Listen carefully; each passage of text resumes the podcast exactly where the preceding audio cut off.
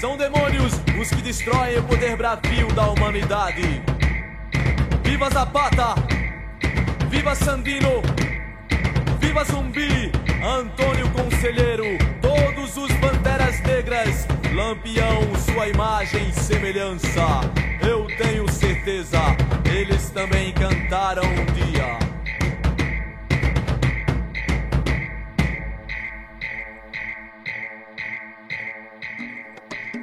Bom dia, boa tarde, boa noite, planeta Galacta. Galacta. é um prazer inenarrável estar aqui com os meus amigos novamente, mais uma semana para a gente conversar sobre um filme brasileiro dessa vez. O filme que eu estou falando é Marighella direção do nosso querido, ou pelo menos do meu querido Wagner Moura. Um filme muito aguardado, muito polêmico, com uma figura muito polêmica, figura histórica importante do país. E eu tô aqui para repercutir esse filme com os meus amigos favoritos, que é o Matheus Moisés, o Vitor Stefano e o Leandro Antônio. Vou começar a rodada já jogando a bola para vocês, manos, que eu quero saber os dois centavos de vocês começar com o cara que é um dos caras mais inteligentes na área da psicologia, da psicanálise, da pedagogia libertária e do comunismo, que é o Matheus Moisés. Matheus Moisés, o que você achou do Marighella, meu caro? Putz, cara, boa noite, boa tarde, bom dia para todos e todas e todes. Gostei do filme, cara. Realiza bem é, o contexto ali, né, do, do que aconteceu é difícil, assim, né, falar do filme sem entrar no aspecto histórico que ele retrata. Mas eu queria tentar comentar primeiro, assim, como filme, né? Eu gostei da forma como o seu Jorge criou um Marighella. É um papel dificílimo de ser feito, porque é um personagem histórico que é, não é à toa, né, que o Racionais chama ele de general, né?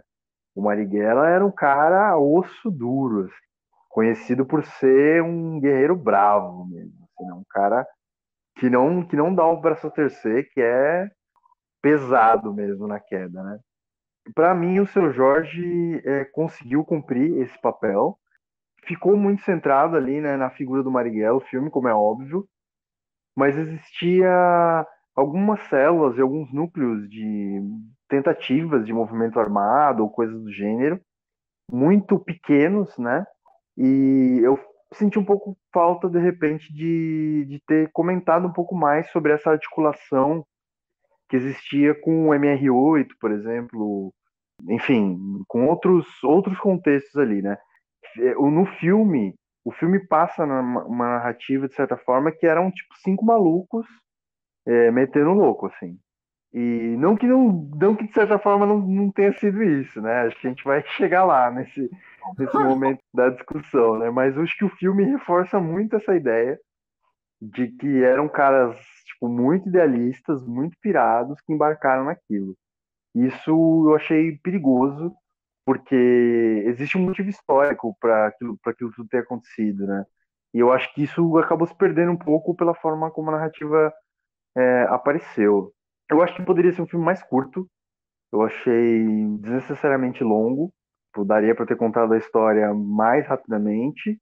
E acho que ficaram alguns, alguns fios também, sem, sem ter uma, uma, um fechamento melhor. Assim, né? O relacionamento do Marighella com o filho dele fala um pouco da formação do próprio Marighella, né? É, da juventude do Marighella e da infância do Marighella, que são momentos interessantes pra caramba e que para mim são até mais relevantes de certa forma do que efetivamente o que ele fez é, na guerrilha. Mas eu acho que vale a pena, filmão, legal, prende bastante a gente e nos coloca a pensar, né? Num contexto como esse que a gente está vivendo aí, de uma semi-ditadura, vamos dizer, né? Bolsonaro, a gente discutir uma, um enfrentamento tão radical que é a aposta na luta armada. Vitor, você que está fazendo caras e bocas aí enquanto eu falo, como você reage aí a esses comentários? A cara de bocas foi foda, hein, Vi? Cara, eu achei o filme muito bem feito. Vou falar do aspecto inicial. Acho que visualmente é um filme muito bonito, uma adaptação de, de arte assim muito bem feita dos anos 60. O próprio seu Jorge está muito bem no filme, apesar da controvérsia da cor da pele dele com a cor da pele do Marighella. Gerou até uma polêmica em algum momento, como a própria música do Caetano, um comunista, que é em homenagem a ele também fala é, um mulato já na primeira frase. Então, isso, mas independente disso, a gente está falando de uma ficção. Para mim, não cabe a discussão. Poderia ser qualquer ator. Claro que se a gente for pensar, ah, tá parecido, não tá parecido, não tá parecido visualmente. Mas eu acho que não é esse o aspecto do filme. O filme eu acho que ele é muito bem feito. Também acho que ele é longo até demais. Talvez algumas passagens são repetitivas de alguma forma. Mas de, de, toda forma, eu acho que conta bem a história, pelo menos essa parte da história da vida do Marighella, né? Porque ele já tinha tido vários outros problemas na primeira ditadura. Então, assim, toda a formação dele totalmente acadêmica, um cara super letrado, um poeta, isso não fica tão claro no filme. Parece apenas a parte polêmica sobre Marighella, que é a morte dele, né? Que é logo o começo do filme. Então não há spoiler, todo mundo sabe, Marighella morreu, né? Então isso não é um spoiler. Mas eu acho que para contar essa parte da história, ele é, ela é muito bem feita.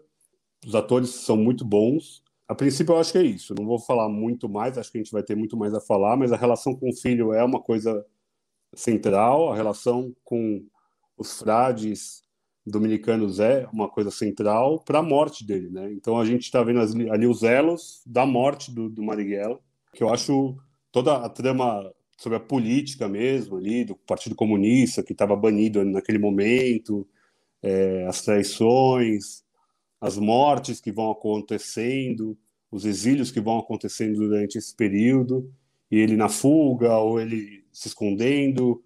Eu acho muito muito interessante e uma figura tão grandiosa do país que sempre é colocado como esse homem revolucionário, né? É a cara da revolução naquele momento ali e a cara também da força da ditadura que estava imposta no país ali desde 64.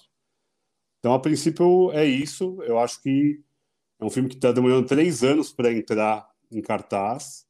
Estava previsto para novembro de 2018 e já no governo é, do Jair Messias Bolsonaro, que já tinha totalmente destruído a cultura, nunca foi uma prioridade, nunca será com ele à frente do país. Então, acho que é algo a ser comemorado de ele estar entrando em cartaz, ainda durante é, o governo Bolsonaro, mesmo com tanto tempo de, de atraso. E acho que é isso. É um filme relevante, relevante para a história do país, para contar uma parte da história do país super importante e que precisa ser sempre lembrada, talvez não exaltada, mas lembrada para a gente aprender com os erros e com os acertos. E você, Leandrinho, o que, que tu acha? Eu estou abrindo a rádio aqui também, convocando todo mundo para ir ver o filme. Acho que é mais ou menos isso. Um filme bem necessário para o momento que a gente vive acho que só foi conseguido também pelo, pelo nome das pessoas que estão ali, né? Uma produção grande e que envolve muita gente, né? Tem muita coisa em jogo. Então a Globo produzir o filme é uma coisa que é interessante. O Wagner Moura dirigir tem um elenco que também é um elenco de atores já conhecidos do, do cinema, né? Não só o seu Jorge, mas Humberto Carrão, que é um ator que faz muito cinema, mas que é um ator da Globo. Quem mais? O Erson Capri, a Adriana Esteves está no filme. Então tem um, tem um elenco aí de peso que eu acho que leva esse, esse filme para pessoas que não necessariamente vão ao cinema para ver para ver filmes nacionais, mas que eles podem ver porque tem essa, ainda esse, esse resquício ali da, da tropa de elite, da Cidade de Deus, que levou pessoas para o cinema. E eu acho que é um filme bem parecido até, assim. no, no, sentido do peso que ele, que ele carrega e na maneira como ele comunica com as pessoas. É um filme, assim, extremamente violento. Não sei se daria para ser diferente diante do que eles colocam ali. O que eu entendo ali são, é, parece, são anos finais, né? Mas parecem os minutos finais de Marighella. Esse é, é o ápice do, do filme, né? E aquele jeito de combater aquele jeito de insurgir contra o regime, né? Então é truculência dos dois lados, assim. Isso, isso fica bem, bem forte ali. E tem o Bruno Galhaço no filme, é verdade. Bruno Galhaço também leva a gente para o cinema. Esqueci do Bruno Galhaço. que tá ótimo, hein? Aliás, tá, tá Bruno muito, Galhaço. Bem, muito bem. É, o Bruno Galhaço nunca, nunca foi ruim, né? Mas é, diante disso, acho que, é, que é, é, isso. É um filme que, que me surpreendeu e que eu acho que vai surpreender quem for quem for ver. É um filme que, por ser de 2017, demorou para chegar no grande público oficialmente, porque extraoficialmente as pessoas já estão vendo esse filme há algum tempo aí. Foi você que indicou, não é, Fernando? Não sei, foi. Acho que foi. Foi? Então fale mais, discorra sobre esse guerrilheiro que incendiou o mundo, Fernando. Manos, eu gostei da, da primeira fala de vocês. Meio que repetindo o que vocês disseram, né? Seu Jorge, quando aparece em algum lugar, ele capta os olhos, né? Segura a gente na frente da tela, em qualquer coisa que ele faz. Eu gostei também muito do Bruno, com o papel do policial, que claramente ali deve ter sido difícil para ele interpretar esse papel, porque ele é sempre é uma pessoa, ele sempre se mostrou uma pessoa bastante progressista, né? É, então achei bem legal o papel dele também. Achei muito foda jogar logo no começo, assim, menos de cinco minutos, monólogo ao pé do ouvido do Nação Zumbi. É essencial essa porra dessa música hoje em dia, saca? E ela é uma música universal, porque ela fala de várias lutas que existem e sempre existirão ainda. Achei a condução muito boa, o Wagner Moura me convenceu como, como diretor, assim, achei uma puta de uma produção, cara, você imagina o que é estrear com Marighella. É verdade que teve O2 por trás, Globocine, a Globo, mano, foda-se, a galera deu dinheiro, mas, mano, puta primeiro teste, assim, tem futuro, tá ligado? Muito futuro. Fala, Lê. E, e você imagina o, o trampo de produção executiva desse filme, porque no Brasil que a gente está, você mostrar um trabalho desse com um dinheiro que envolve, que não é um filme barato, é uma, é uma produção grande. Você bateu na porta de um monte de, de empresa assim para os caras não te responderem os e-mails e ou até falarem, meu, o que você está querendo, sabe?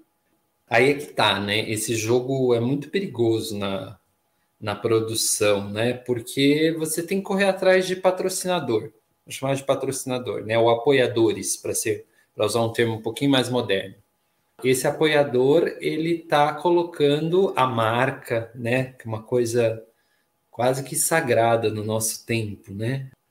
Essa marca está sendo veiculada junto com o nome de Marighella e com um filme que não, não desce fácil, de um Brasil que não desce fácil e que você tem um movimento no Brasil de pessoas que querem voltar com o, o regime militar, né? que, que entendem a história de uma outra maneira.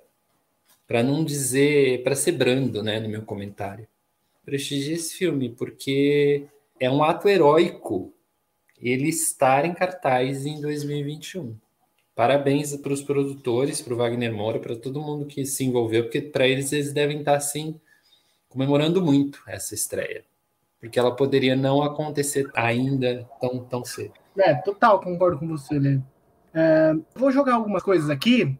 A gente faz uma rodada, se vocês não quiserem conversar sobre isso, muda, a gente joga outras coisas, tá? Mas eu queria falar sobre uma coisa que me, me pulou no filme, que é tipo assim, cara. Vocês lembram de Cabra Cega, né? Que é aquele filme que também se passa na época da ditadura, uma galera mais tresloucada ali, parecia que na Cabra Cega os caras não tinham muito uma, um movimento muito rígido, definido, organizado e pá, estavam ali meio que lutando contra a ditadura. E um pouco disso também eu vi no Marighella, cara, que é, né, o meu ponto. Aquele lance do, do utopismo que o Matheus tocou de leve, saca? Aquele, ah, mas eles estão aí, nós temos que lutar contra esse governo, ah, revolução, a gente tem que livrar o povo.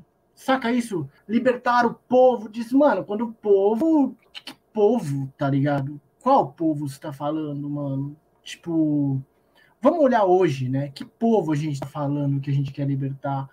É, então, eu fico, quero jogar essas provocações para a gente ir conversando. O que vocês acharam desse esse elemento tópico do socialismo tópico mesmo? Ele saltou aos olhos de vocês também ou vocês acham que não? É uma outra coisa? O que vocês acham? A primeira vez que eu ouvi falar do Marighella, de uma forma que eu me lembro de fato, eu encontrei uma brochura é, do mini manual do guerrilheiro urbano numa república, numa época que eu mal conhecia São Paulo e tal, que eu vim inclusive para prestar o concurso para o órgão onde nós nos conhecemos, né? E eu estava nessa república e eu peguei aquele documento e comecei a folhear e, e eu achei muito peculiar. É o manual do, do revolucionário? É, um mini manual Mini Manual do Guerrilheiro Urbano, feito pelo Marighella. Né? Acho que é o texto mais conhecido dele, né? E eu li aquele texto e aquele texto era extremamente violento e era um texto assim de reação, de fato, ao sistema, assim, né? Men menciona o texto expressamente o assalto a agências, o saque de armas, é, atentados contra símbolos, vamos dizer assim, né, do imperialismo e do fascismo e da ditadura. E eu me lembro, veja só, né, que na cópia que eu li daquela brochura tinha uma anotação a caneta, que eu acho que era em um conflito entre as pessoas que moravam ali naquela casa. Estava escrito assim, mini manual do guerrilheiro urbano. E estava escrito assim, misógino e especista. Porque, inclusive, no mini manual, faz tempo, eu não, eu não voltei ao documento, mas que me tem a memória, ele cita que as mulheres precisam ficar na retaguarda, né? Que elas não devem tomar tanto a linha de frente, no sentido assim de combate corporal. E é engraçado, porque ele dá lições de preparação física também nesse texto. O cara tem que fazer flexão, o cara tem que. Enfim, né? Eu estou citando aqui de uma memória que já faz mais de 10 anos, né? Quase, acho que 15 anos. Dito isso, é difícil você passar isento de uma personalidade como essa, de um documento como esse e de uma proposta como aquela é, que é da luta armada. Existia naquele contexto ainda uma chama muito forte do comunismo e do socialismo real como possibilidade, vamos dizer, de regime, né? Então eu acho que isso fazia também as pessoas terem mais crédito nessa, nessa ideia de uma utopia ou de um radicalismo de método. E, e existia a mesma coisa que existe hoje, que é a revolta, né, cara? Muito, muitos dos que se ligaram ao é, à luta armada ou tentar de algum modo fazer ações nessa linha eram jovens, né, cara? Eram ou estudantes ou jovens adultos. Teve uma parte também né, que do Araguaia, foi para o campo, tudo mas é, existia uma explosão, né, cara? E essa explosão, ela ficava muito restrita ali aquelas pessoas que tinham uma indignação e um, um, um coração, assim, de, de combate contra aquilo que estava acontecendo muito intenso. E que a gente não consegue se ver naquilo. Difícil, né? É difícil você explicar para as pessoas como um assalto a banco favorece a luta revolucionária. Eu compreendo. Não estou dizendo que eu concordo, mas eu, eu compreendo. O, o... Você, você, você é favorável, então, é isso que você está dizendo? é, não. Nossos amigos que acompanham aí dos bancos aí, você, você é favorável a isso, então? Porque o capital... Não, eu acho que todos os movimentos de resistência eles tiveram métodos de financiamento, né? É, a gente começa a entrar em questões assim que são até mais de detalhes mesmo. Mas eles tiveram um método de financiamento. Inclusive, é, isso é um tema bastante espinhoso, né? Porque você tem situações históricas em que alguns grupos vão financiar certos movimentos por interesses que não tinham nada a ver com a causa. Né? Isso a gente vê, por exemplo, lá, nas Farc, né? ou, ou, ou algum, alguns contextos dessa, dessa natureza. Né? Mas, por exemplo, né, tipo, para citar um, um, filme que eu vi recentemente, que eu recomendo super, que é O Banqueiro da Resistência, que é um, um, um banqueiro holandês que, durante a ocupação nazista, começa a criar todo um mecanismo de, de financiar né, a, a, resistência. E, bom, é uma história real, né? E, e, ele, ele criou todo um processo em que as pessoas de fato colocaram dinheiro e de fato as pessoas ganharam muito dinheiro fazendo isso. Né? Então você pensa assim, pô, é, não é tão simples assim, né? É que no Brasil, naquele, naquele momento, né, gente, no meio do nada, né, cara? Tipo, o mundo inteiro explora economicamente, mas é, não existia ainda uma sofisticação tão grande que, que, veio a existir nas décadas de 80 e 90, com uma luta política mais organizada, mais disseminada, né? Em vários momentos do filme existe esse questionamento ali na disputa, né? O preto e o branco ou outras personagens envolvidas com a disputa de como que era, como seria a linha do movimento. E muitas vezes se questiona: será que o povo vai entender? Será que o povo está entendendo isso? E assim, o meu palpite é que o povo não estava entendendo e nem continua entendendo e nem quer entender. Entendeu? Assim, é, eu acho legal que a gente tenha colocado essa questão de, do efeito que o filme causa hoje, porque tem algumas semelhanças, né? Tem algumas semelhanças significativas nesse sentido, assim. Ah, o povo entende, é, entendeu que votou no Bolsonaro e que o Bolsonaro é isso. O povo entendeu o que o Bolsonaro está fazendo e o que ele se propõe a fazer. Gente, honestamente, eu acho que o povo entendeu, cara. Eu acho que o povo entendeu. Eu acho que o povo topou isso mesmo. Eu acho que culturalmente talvez nós é, sejamos muito isso. Né? Nós não somos só isso, mas nós somos muito isso. E eu acho que naquele momento é, a possibilidade. Meu, as lideranças formais da esquerda não fecharam com a ideia de luta armada. Em nenhum momento. Né? Isso aparece até no filme em alguns momentos. Mas você imagina que você vai assaltar, por exemplo, um ônibus e vai dizer assim para as pessoas: não, nós estamos assaltando aqui porque é para a luta revolucionária. É muito difícil para as pessoas entenderem isso. No nosso contexto, eu não sei se, né, se a gente colocasse em comparação com outros contextos, como que a população veria esse tipo de coisa, assim. Para mim, historicamente no Brasil, a luta armada nunca foi compreendida, assim. Eu acho que as pessoas sempre tiveram, assim, um, um grande bode, um grande afastamento, um grande repúdio a isso. Tanto que quando a Dilma veio, por exemplo, né, chamavam ela de terrorista, é, e uma, uma série de coisas, né? Várias, várias personalidades que hoje são políticos atuantes, ou não atuantes até, tiveram essa pecha, né? Tipo, não, você participou né, de uma ação, é, você é criminoso, assim, né? Então, de fato, eles estavam à margem do Estado. Estavam à margem da luta política, inclusive. Eles queriam penetrar na luta política de uma forma com os dois pés na porta, assim, né? Louco, louco mesmo, assim. Se encerrar aqui a minha longa fala, falei muito. Ô, Vitor, você acha que o Brasil tem medinho da revolução? Cara, eu acho que tem sim, Fê. Eu acho que em nenhum momento é compreendido e tem um preconceito muito grande, por isso que eu temo até pelo, pelo filme não ser um sucesso, por conta de ser muito nichado, querendo ou não.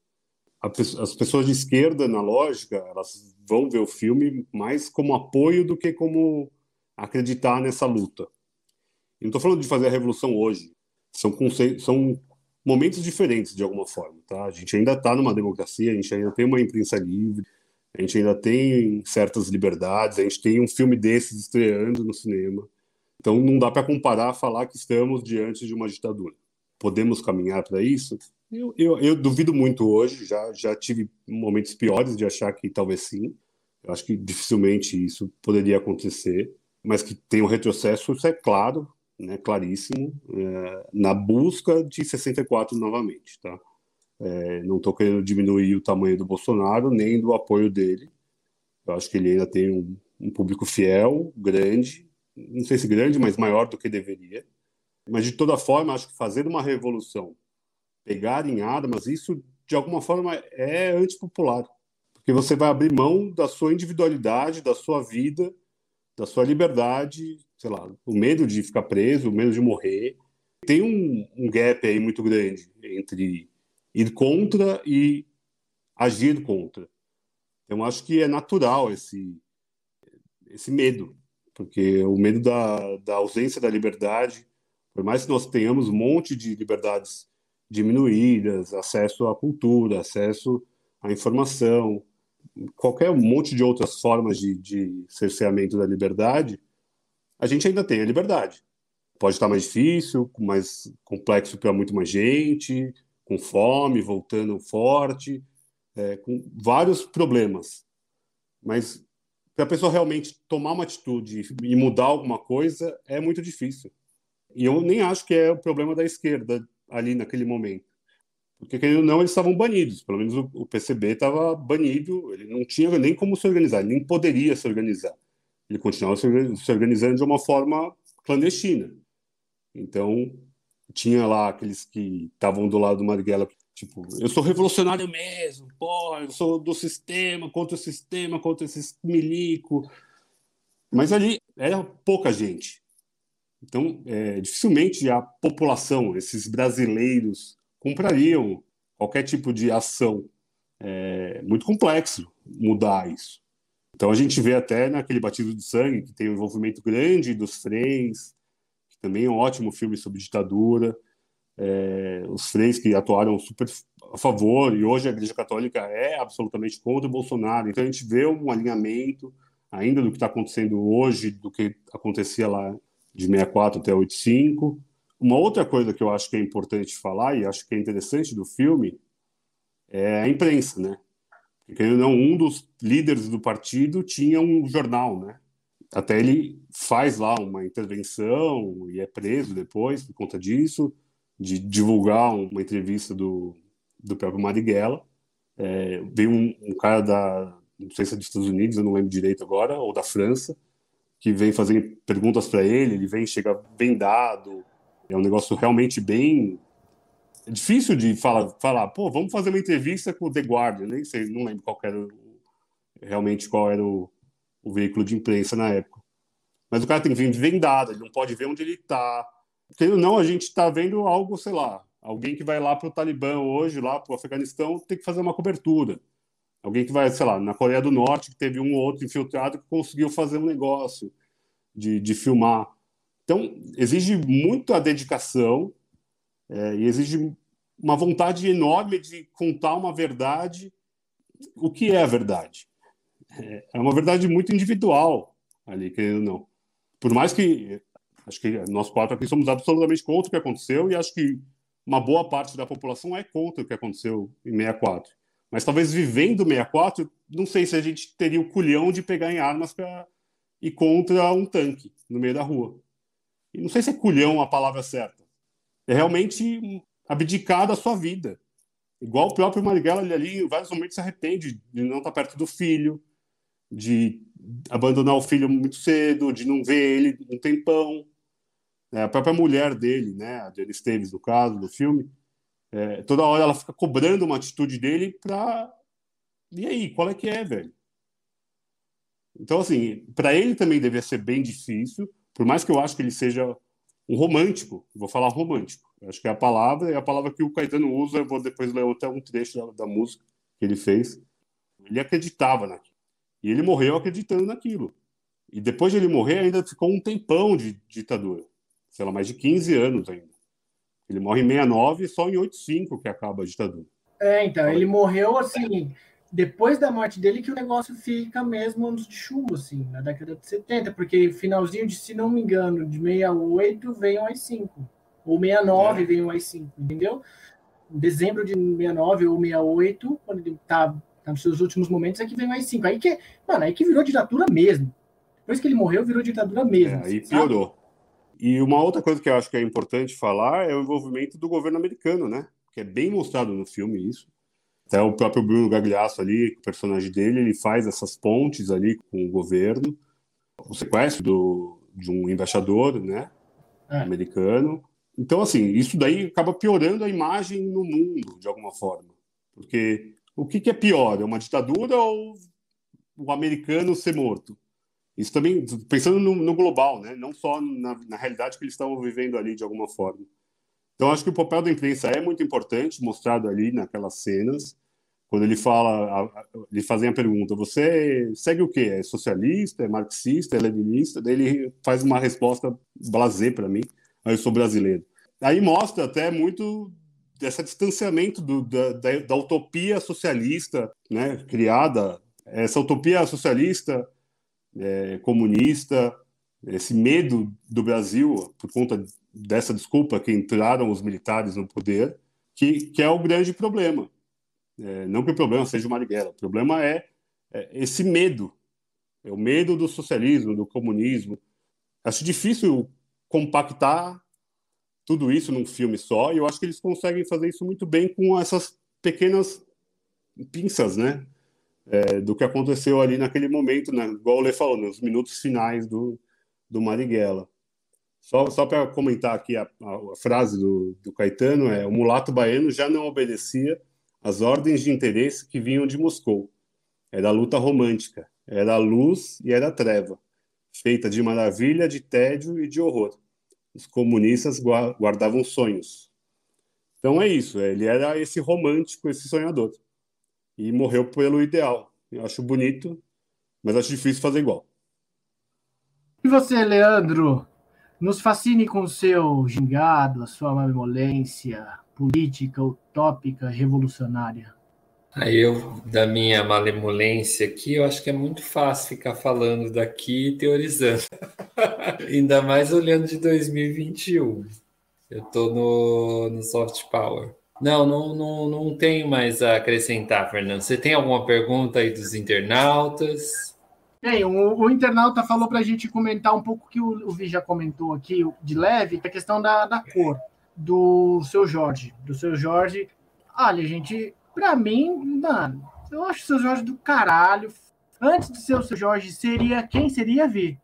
Ia ser o Mano Brown. Agora eu lembrei, tá? Acho que seria legal ver o Mano Brown atuando.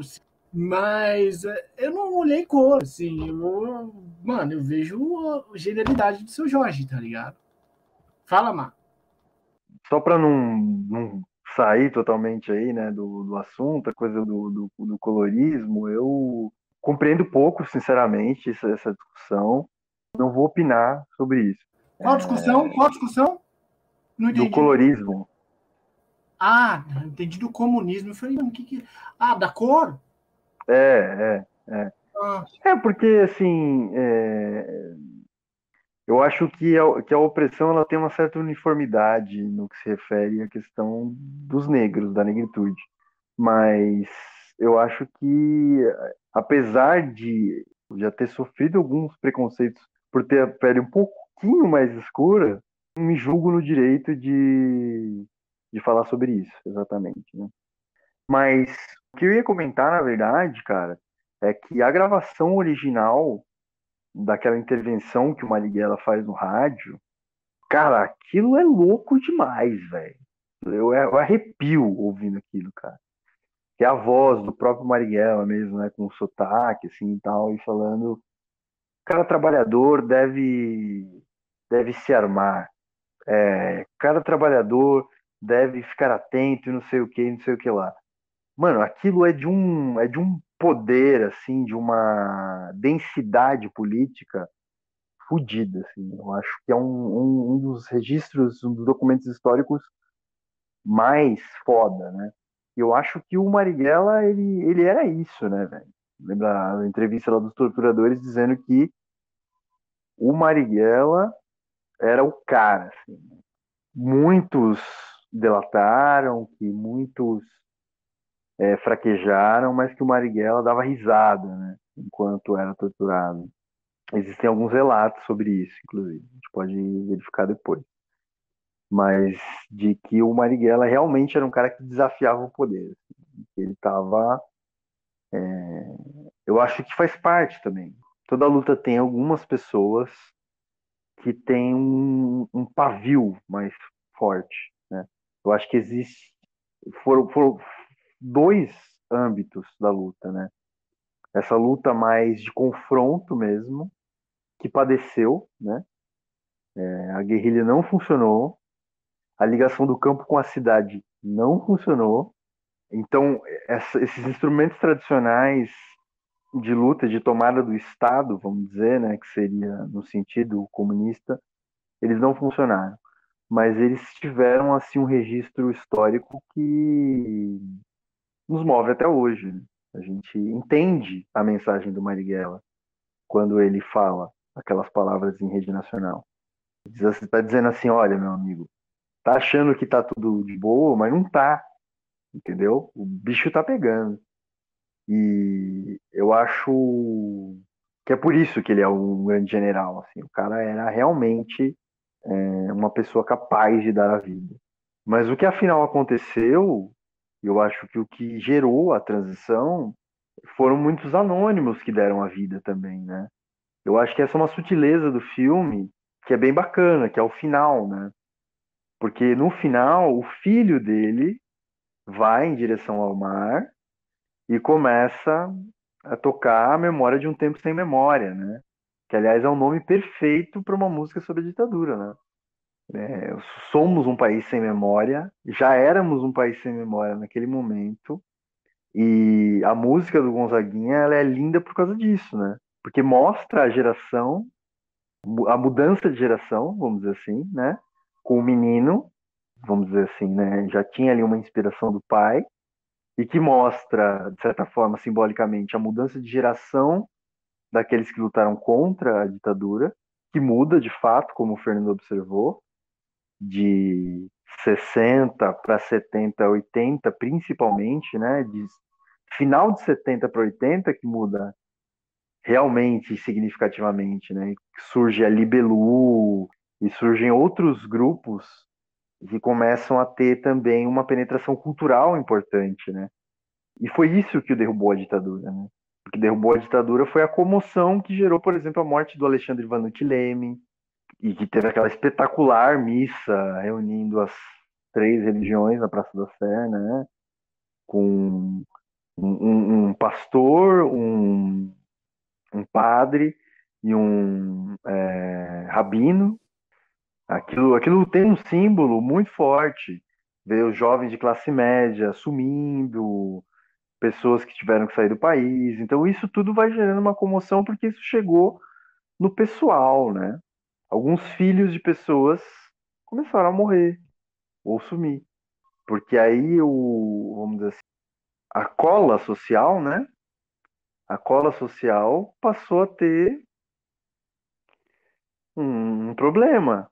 Porque até então, muita gente, inclusive, é, tinha um enfrentamento mais radical, é, ou mesmo eram simplesmente marginais, as pessoas foram completamente anônimas, as pessoas só se fuderam, assim, né? Eu, eu lembro do meu pai contando, meu pai morou na Praça da Sé, né, no período da, uh, do regime e contando que a, a, pessoas amanheciam mortas no meio da rua, assim. Mas não porque eles eram, tipo, sei lá, né, guerrilheiros subversivos, mas porque a polícia era truculenta pro caralho, porque era um bagulho escroto como continua sendo, mas, mas que existia uma conotação política de de, de, é, de contra o marginal, né?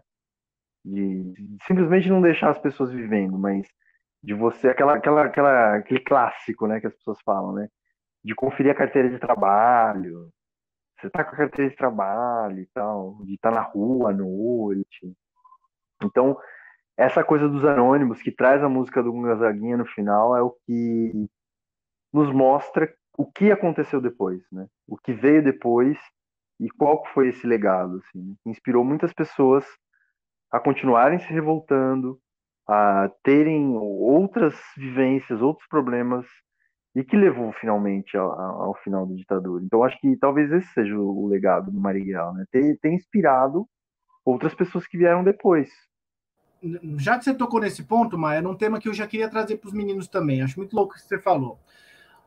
Desde que eu me conheço por gente, eu tinha uma visão do Marighella, assim, que era tipo um cara foda, pá, meio que talvez até um pouco mais do que ele realmente foi. À medida que o tempo foi passando, é, ele se tornou. E com o filme, eu terminei o filme meio que assim, né? De, tipo, quem é Marighella para mim hoje? Para mim, hoje, o Marighella foi uma pessoa que morreu pelas escolhas que ele fez, de acordo com as convicções que viveu. Ponto. Não tem mais algo mais assim para mim hoje, sabe? É, e eu fico meio ressentido de sentir isso, me dói no coração, porque eu já tinha ele em um patamar um pouco mais elevado. Hoje em dia, para mim, ele é só uma pessoa que morreu como quis viver. Eu fico meio triste, mas quando eu terminei o filme me veio isso, até porque ele fala isso. Na boa, é a forma que ele quer ser lembrado uma pessoa que viveu e morreu de acordo com as convicções, e só tenha isso, meu filho, honestidade, mas tem duas outras palavras lá, né? Honestidade, dignidade e algum outro adjetivo lá qualquer. Então é um negócio assim, não sei para você, Má, Levi, a minha, minha, minha questão é, quem é o Marighella para vocês hoje, assim? Vai fundo. Vai ler, você. Quero que você fale primeiro agora. Não adianta olhar para baixo, não. Parecia aluno de professor falando quem eu vou perguntar e ele tá tipo olhando pro lado assim. Ah, Fê, eu não, não sei te dizer, não sei, porque não me ensinaram Marighella, é, eu passei pouquíssimo por ele, sei da música do, dos Racionais e isso. E agora vi o filme. Isso é muito estranho, né? Estou falando aqui para uma câmera é, e admitindo uma ignorância total. Ela é de, de quase todo mundo. É, dizer que assim, ah, Marighella era isso para mim e deixou de ser alguma coisa. Não, porque agora que ele está começando a ser alguma coisa. Então eu comecei a falar assim, vá ver o filme, porque não é uma história lembrada mesmo, é uma história apagada. Eu, eu há muito tempo não pego um livro didático de história do Brasil do ensino fundamental e do ensino médio. É, Marighella não vai estar tá lá. E vai saber em qual edição que ele vai estar, em qual escola que vai estar. Como as pessoas vão chegar nesse, nesse conteúdo. Tem uma questão de, de uma história que está escondida mesmo e que a gente está talvez tirando desse, desse passado que nos, nos foi negado para ir atrás. Então eu, eu, eu não sei como responder a sua pergunta, porque o Marighella não faz parte do meu imaginário, da história do Brasil. E não sei se nessa altura da minha vida, com tudo que vocês falaram e com, com a maneira como, como as coisas caminham, se eu consigo perceber a importância do, do Marighella na história do Brasil recente. Eu não consigo perceber ainda. E não estou desmerecendo, não. Ainda bem que existiu Marighella, né? E eu sinto uma coisa, que se havia essas pessoas que defendiam essa guerrilha, é porque é uma situação em que isso era possível, isso era cabível. Então era uma situação grave, uma situação de um Brasil que desde que eu nasci, eu nasci em 83, eu não vivi um Brasil daquele. É, eu vivo o fantasma daquele Brasil poder voltar e, e vejo as pessoas defendendo esse Brasil que eu vejo lá nos filmes e em pouquíssimos livros de história. Tudo é muito alternativo, sabe? É, é tudo muito ampassant. E olha que eu não era um aluno ruim de história, não. Então, o que você ficou aprendendo ali na, naquela cadeira? Que história você ficou aprendendo? E que história que estão aprendendo agora os adolescentes? Provavelmente a mesma que eu aprendi. Porque hoje quem está dando aula para eles é a minha geração, que não aprendeu. Então, é uma geração que está precisando reaprender depois de ter se formado para passar um outro Brasil para as pessoas. Então, esses filmes, eles, eles cumprem um papel social muito forte. E as pessoas têm que ver. Porque se milhões de pessoas virem no Brasil, acho que alguma coisa pode, pode mudar. E você pode contaminar algumas pessoas com. Contaminar no sentido de espalhar. Né? Algumas pessoas com outro tipo de pensamento. Porque o, o discurso de vocês aí e o filme me fez refletir um monte de coisa, mesmo sem saber da história do Marighella. Uma, uma resposta possível. E longa, gente. Já tem 57 minutos esse negócio aí. Mas vamos lá. O Matheus congelou. O Matheus congelou. Vai, fala, Vitor. Fala, fala. Vou ser breve, porque eu também. Meu conhecimento de Marighella era quase nulo, até pouco tempo. Quando eu ouvia falar dele, era só como guerrilheiro, como baderneiro, como causador de discórdias e armado e badernista, é, badernista. É, esse comunista que quer tomar o poder, que quer derrubar, que quer matar as pessoas. Era mais ou menos como o Matheus falou, que a Dilma acabou sendo acusada ali em algum momento. Meu, meu recorte histórico era esse, até porque a gente, acho que é nossa geração, somos todos da mesma geração, a gente mal aprendeu a história do Brasil. A gente fica estudando a porra da Revolução Francesa por dois anos e a história do Brasil é em três meses. Ok, sei lá, se for colocar historicamente, a gente aprende muito mais, sei lá, dos fenícios, dos egípcios, dos coisas que, ok, são importantes, os romanos, ah, a criação da sociedade, bababá, legal. E o Brasil? O Brasil foi, ah, aqui é essa era, daí a era Vargas, daí a era da liberdade, aí um pouquinho só, Daí a ditadura e agora é isso aí que vocês estão vivendo agora. É, é muito jogado. A gente fica decorando data. E, talvez, sei lá, o Marighella fosse alguém que teria dentro de um campo de educação relevância, não estou falando que ele não tem relevância, mas estou falando na educação, se ele tivesse, sei lá, matado o presidente na época. Porque a gente só estuda esses grandes fatos. Esses fatos que são deixado para. Ah, não precisa entrar tanto em detalhe aqui. São, são pessoas que são importantes, mas não conseguiram mudar o, o planeta. Sei lá, da ditadura a gente tem sempre falado fala do Marighella, do Herzog. São, sei lá, os dois grandes nomes que foram mortos na ditadura, que sempre são falados. Ah, o Caetano e o Gil foram exilados. É, é isso que se fala da ditadura. Mas assim, ah, daí a gente sabe o nome do Geisel, sabe o nome. Ah, ah, ah. Daí esse babaca colocou o Ustra no, no, no, no, papel, porque nem existia esse Ustra.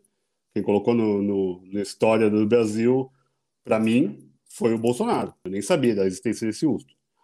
É, sei lá. Então, assim, o Fleury, talvez. Sejam os nomes que não são tão relevantes, mas que apareciam às vezes. Então, também tem o um documentário de 2011, ou 12, se não me engano, que é do Marighella, que eu já vi faz muito tempo, quero até revê-lo, da Isa Ferraz que foi para quem o Mano Brown fez a música, tá? Ela, ele foi contratado para fazer a música para um documentário. Ele lançou o disco em 2002, o filme saiu em 2012. Então, imagine a dificuldade de se fazer um documentário sobre Marighella no Brasil. Então, só para pensar nesse, nesse gap de história atual, ela demorou 12 anos para lançar um filme sobre Marighella. Isso né, em outra época, não nesse momento de trevas que estamos vivendo hoje. Então é isso. Quem é hoje o Marighella para mim? É um brasileiro idealista e que morreu pelos seus ideais. Foi o que o Fernando falou. Eu estou muito de acordo com ele. E bonito, necessário, importante. É, mas a gente nem olhou o passado dele, né? Ele era deputado, ele era um cara letrado, é um poeta.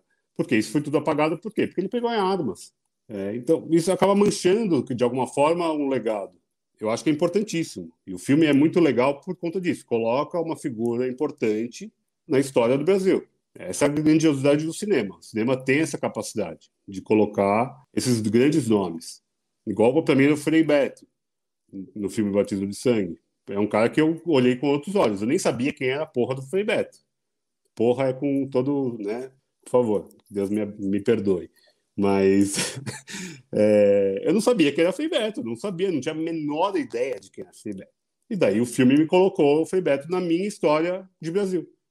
Então é, a história é muito construída por nós mesmos. Eu acho que tem um pouco disso. é nosso interesse, é o que nos agrada, é o que nos toca. E o Marighella agora tem um pedaço ali da minha história do Brasil. Melhor do que tinha antes, só dos professores. Apesar dos grandes esforços do, do professor Iberê, levava a carta capital para todos os alunos, era maravilhoso. Abraço ao professor Iberê que nos ouve. Saudade de você, professor Iberê. Matheus, e você? Pra que, quem é o Marighella para você agora, mano? Olha, a pergunta é bem relevante para mim, porque realmente é uma grande referência. Foi uma grande referência quando eu comecei a ter uma pesquisa maior e uma vontade de conhecer a esquerda, né? Então, o Marighella é um ícone da esquerda, né?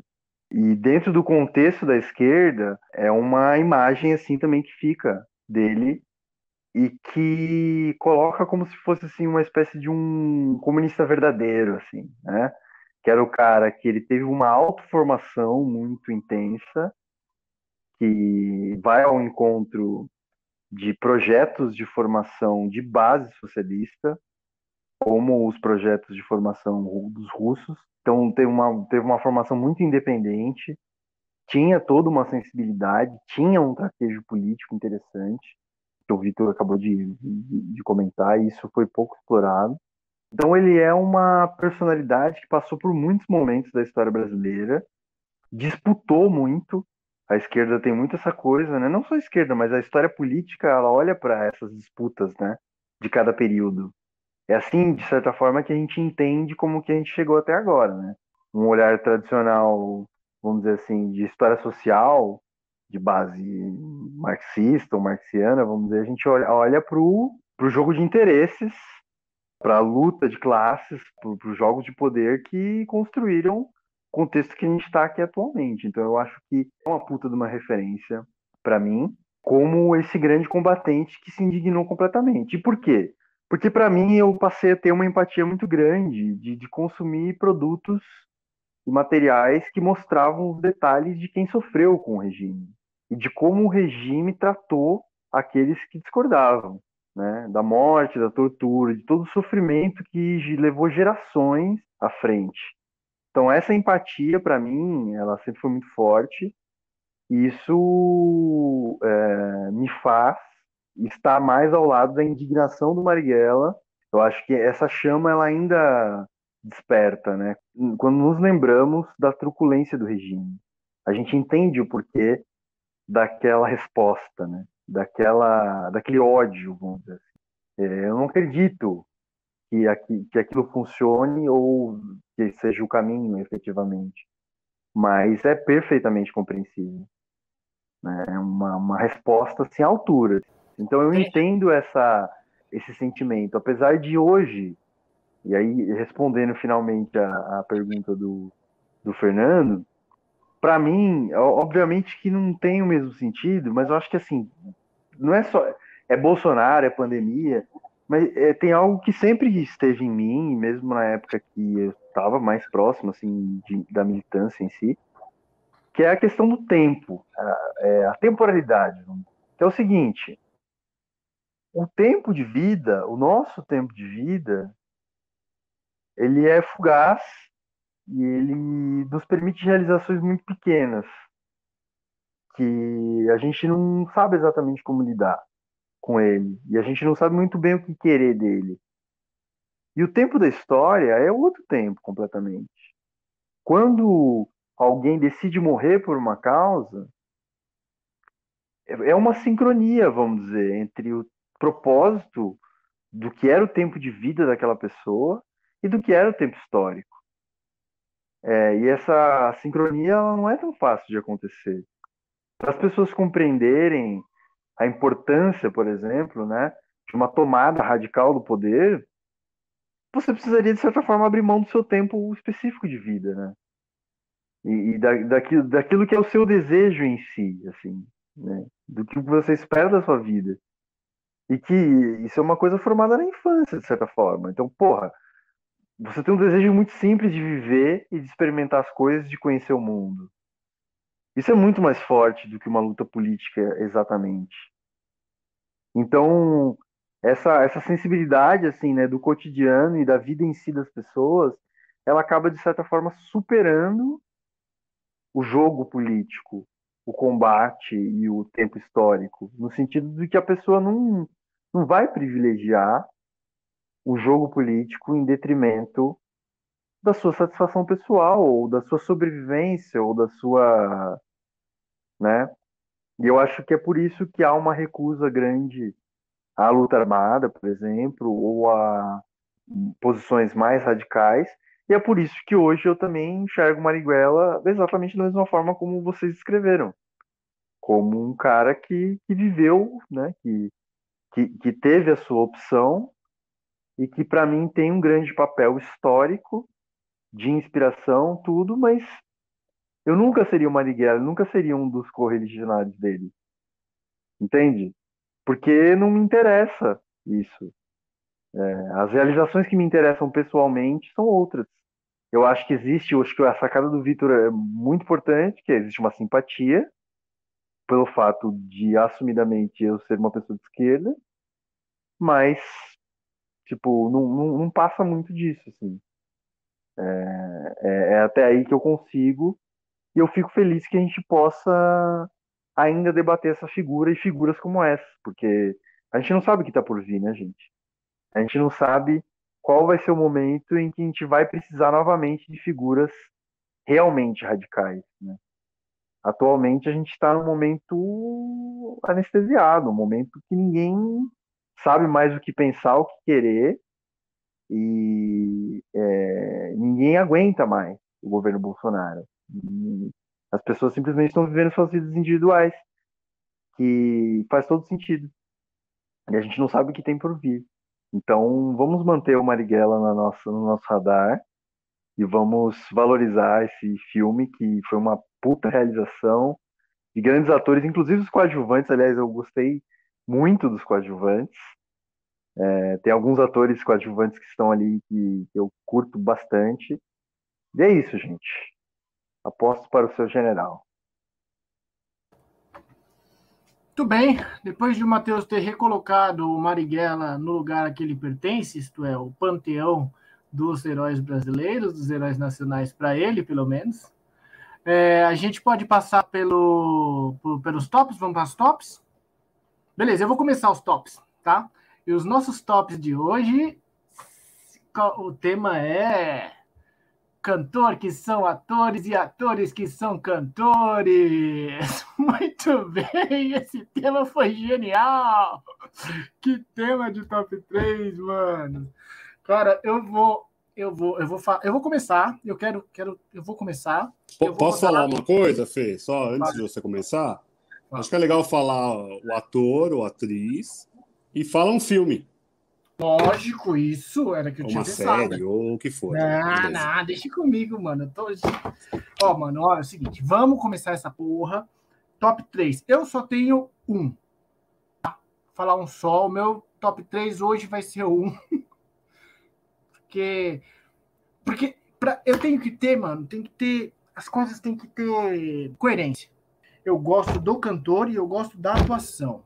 Se eu só gostar do cantor e não gostar da atuação, não dá. Se eu só gostar da atuação e não gostar do cantor, também não dá. Eu e só, tem um, é isso? Só tem um para mim nessa lista toda aí. Coerência, é uma coisa que o Marighella ensinou a gente a ter. Importante. Pesquisa. Tem uma outra coisa também importante. Mano, o meu top é David Bowie com O Labirinto. Já falei tudo, não preciso dizer mais nada. Mano, você vem, você vem com um só e você vem falar labirinto dizer que eu gosto do filme, eu gosto do cantor, mano. E da atuação. Ah. Vamos deixar o Leandro por último, como de praxe. Matheus, você, fala os seus top 3 de cantor, ator, ator, cantor. Você não tem? Você quer falar depois? Vai você vir, então. O Leandro é café com leite, ele vai por último. Fernando, tinha tanta gente pra você falar, meu amigo. Eu tô com uma lista de 10 aqui que eu vou Caralho, quebrar minha cabeça para falar, velho. Eu vou começar com a Lady Gaga, de Nasce uma Estrela. E ela tá agora no próximo filme que vai ser lançado daqui a pouco. sobre o Gucci, né? A família Gucci. Eu acho a atuação dela muito foda no filme. Eu acho um filme filmaço, a gente já comentou ele em off, não em podcast, mas é um filme que me marcou muito. Eu acho muito boa a atuação dela. É, e ela tá engatinhando aí na, na atuação, acho que tem tudo para ser muito grande. Vou ficar com o segundo, é, o Jared Leto, que é do 30 Seconds from Mars, e eu vou citar Requiem para um Sonho, eu acho um filmaço, que ele tá fudido no filme, ele tá muito bem. Tem outros filmes muito bons também, o próprio Blade Runner 2049, ele tá muito bem. É... O Clube de Compras é, Dallas, ele tá ótimo também. Eu acho ele um puta de um ator, com exceção de Coringa. Tá ligado? Mas 30 segundos por mais eu não curto tanto. Talvez por isso que ele não entrou na minha lista. Mas passou pela minha cabeça, eu devo recorrer aqui. Portanto, houve pesquisa, tá, Leandro? Ou então só quem tá aí falando que não houve pesquisa, só quero deixar falado isso, falou? Da boca para fora. É, quero ver pôr o pau na mesa e mostrar a sua pesquisa. O Vitor falou que tem uns 10 lá escrito, tá sofrendo para escolher. Tô mesmo. Eu vou, eu vou falar pelo Fernando daqui a pouco, se ele bobear muito. É... Putz, agora é o terceiro, eu vou escolher quem? É, um que é histórico ou um que é atual? Vou falar um, um brasileiro. Vou falar do Paulo Miklos. É, eu acho ele. Porra, porra, essa podia estar na minha lista, velho. Quer pegar para você? Eu pego outro. Tipo... O Paulo ah, Miklos é o primeiro que eu achei que ia vir na sua cabeça. Eu também. Paulo Miklos com o invasor. Porque Valeu, eu gosto do filme, eu gosto do cantor e curto a atuação. Eu nem acho que ele canta tão bem assim, vou falar bem a real. Pra, eu acho que ele atua gosto. bem. Eu acho que ele é melhor ator do que cantor, né, no meu gosto, pessoal. Mas quer ficar pro Fernando, fica pro Fernando, eu vou falar outro. Foda-se. É... e eu nem vou falar do Elvis Presley para não humilhar. Porque daí o Leandro acho que vai falar do Elvis Presley. Não sei também. Estou tentando fazer uma futurologia e eu estou no episódio errado. Eu vou falar do Dave Matthews, que ele é um péssimo ator. Ele atua, esse trouxa? Ele é amigo do Adam Sandler, então ele aparece Caralho. às vezes nos filmes do Adam Sandler. Então eu vou falar de Esposa de Mentirinha, que ele tá lá no filme, e ele tem uma cena icônica, que ele pega o coco com a bunda. Vocês já devem ter visto esse filme, né? Eles estão lá dançando, de não pode cair o coco, e ele tá dançando com a. Eu nem esqueci o nome da atriz é, que, é a, que é a mulher do Tom Cruise, é, Nicole Kidman. Nicole. E tá, dan tá, dançando lá, e daí cai o coco, e é a brincadeira de não pode cair o coco, ele vai lá e pega com a bunda. Mas é que eu sou fãzaço do Dave Matthews. Eu falei quatro, mas eu deixei um de lambuja pro Fernando. Vai, Matheus. Fala aí, pra gente encerrar. Tem o Leandro Gente, que encerrar, não... tá loucão, mano? Não, sei, eu tô excluindo, ele é bullying. Não, não, não, não, não tem pesquisa e também não tem muita inspiração. É, se tivesse pesquisa, teria mais inspiração. É, mas um que para mim não pode, não poderia passar, e é a minha única indicação também, é, é Dançando no Escuro, Bjork porque a música dela oh, fala. Oh, caralho! E, fala de, de fato assim de uma forma muito peculiar, né, gente? Então eu acho que é bem interessante. É, eu acho que ela realmente é uma artista dupla, né? Ela é musicista e ela é atriz, assim. É uma, uma pessoa bem interessante, a Bjork, bem, bem, bem baixa. E fico, fico por aqui. Nossa, animal, Matheus. Puta, que nome, que lembrança, velho. Isso sem pesquisa. Imagina que se tivesse tido pesquisa, velho. Do caralho. Nem lembrei dessa porra. Bom, vamos lá. A gente vai ter que terminar. Ah, não, tem o Leandro ainda. Vai, Leandro. Fala aí as suas três, top três listas. Água com arroz no feijão. Não, tô, é, todo mundo falou que eu ia falar e eu não vou falar mais nada. E acabou. Todo mundo falou que eu ia falar, ele ia falar, eu ia falar da Bjork, ele falou da Bjork.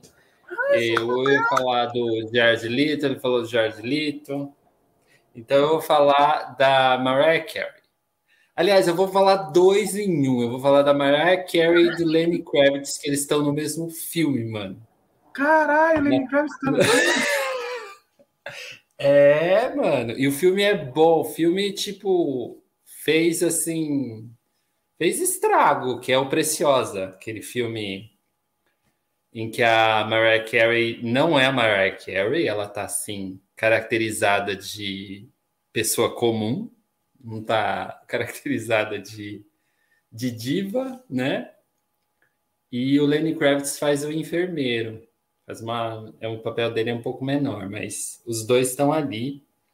E o filme é muito bom, é muito bom. Ele, ele traz muito essa ideia de descaracterizar mesmo can, os cantores ali, né?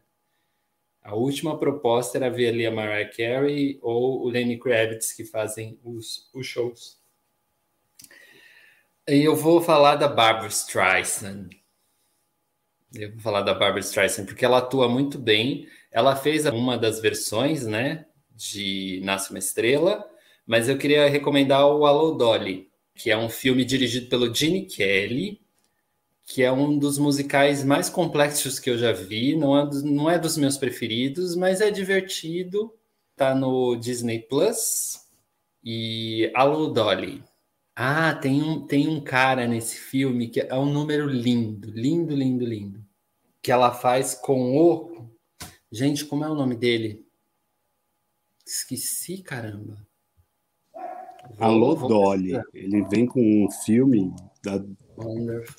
de outro planeta. Eu vou citar outros, então. Will Smith. Fala, fala aí, Vitor. O maravilhoso e incrível Fábio Júnior. Não dá para deixar de fora. O Elvis Presley. Roberto Carlos, né? Roberto é. Carlos é um e grande o, o cantor, deixa eu, deixa eu complementar Desculpa, aqui. O cantor que está nesse filme, você está falando de Roberto Carlos, mas o cantor que está nesse filme junto com a Barbara Streisand é o Louis Armstrong. Só eu isso. Esqueci o nome. É, esqueci o nome, mas ele faz uma ponta muito bonita no filme. Ah, fico por aqui. Tem a Cher, né? A Cher faz, faz filmes maravilhosos. Fez o. Maravilhosos não, mas ela fez o Chá com Mussolini, quem mais atua? A Bjork, a Beyoncé atua, faz o Dream Girls. Fala aí, Vitor. Desculpa interromper. Não, interrompa nada. Esses dois aí colocam uma pessoa só, eles são. A gente vai combinar melhor as próximas vezes, né? E não pode deixar de é. falar da Sandy. A Sandy Mano, eu lembrei agora aqui do André Frateschi, que é bom nos dois lados. É muito bom atuando e é muito bom cantando inclusive. Ele canta pra caralho. A, a Sandy tem um caralho. filme muito bom, chama Qual, Quando Eu Era Viva, é um terror. É, a Sandy, Quando Eu Era Viva, o filme. Ela tá muito bem no filme. É, esqueça a Sandy com aquela voz horrorosa, eu não gosto, né? Com todo respeito a todo mundo que gosta. Foi o Clube da Sandy agora saiu da, né, do podcast. É, mas fica, porque vale a pena. Esse filme é muito bom. Ela está com Antônio Fagundes e o Mará Descartes no filme. Um filme de terror brasileiro, super legal. Vale muito a pena. E não dá para falar que não. O diretor desse filme, que você vá no cinema, vá ao cinema ver. Me inspirei aqui no, no Peninha. É... Vá, porque o Wagner Moura canta também. Né? Ele fez o Legião, sei lá, o nome da porra da Legião, que era a Legião, não era Legião que não podia chamar, é, não podia chamar de Legião, agora pode, eles ganharam o direito de falar o nome da Legião. Então o Wagner Moura também canta, não tão bem quanto ele atua e como ele dirige, né? Porque ele se mostrou um diretor muito bom aqui. Então é isso, meninos, é isso? É isso, fechou? Vá ao cinema! Xuxa, gente, não falaram da Xuxa. E a Angélica! Porra, Angélica, velho. Angélica, caralho. Eu amava a Angélica. Eu era do time da Angélica. Bom, eu, eu nossa, é, nossa, isso é para outro, pra outro rolê. Eu ia falar Mara Maravilha, mas. Eu também gostava da Mara Maravilha. Mara era massa. Coisa da Deus lá. E, e da Pati Beijo. Não tinha essa. Não tinha. tinha, é sim. Manos, obrigado por ficarem aqui conosco até agora. É, na verdade, todo mundo já saiu fora, né? É, então a gente recomenda que vocês assistam fortemente nesse 4 de novembro Marighella, um filme do Wagner Moura, com grande produção e grande atuação, um filmaço.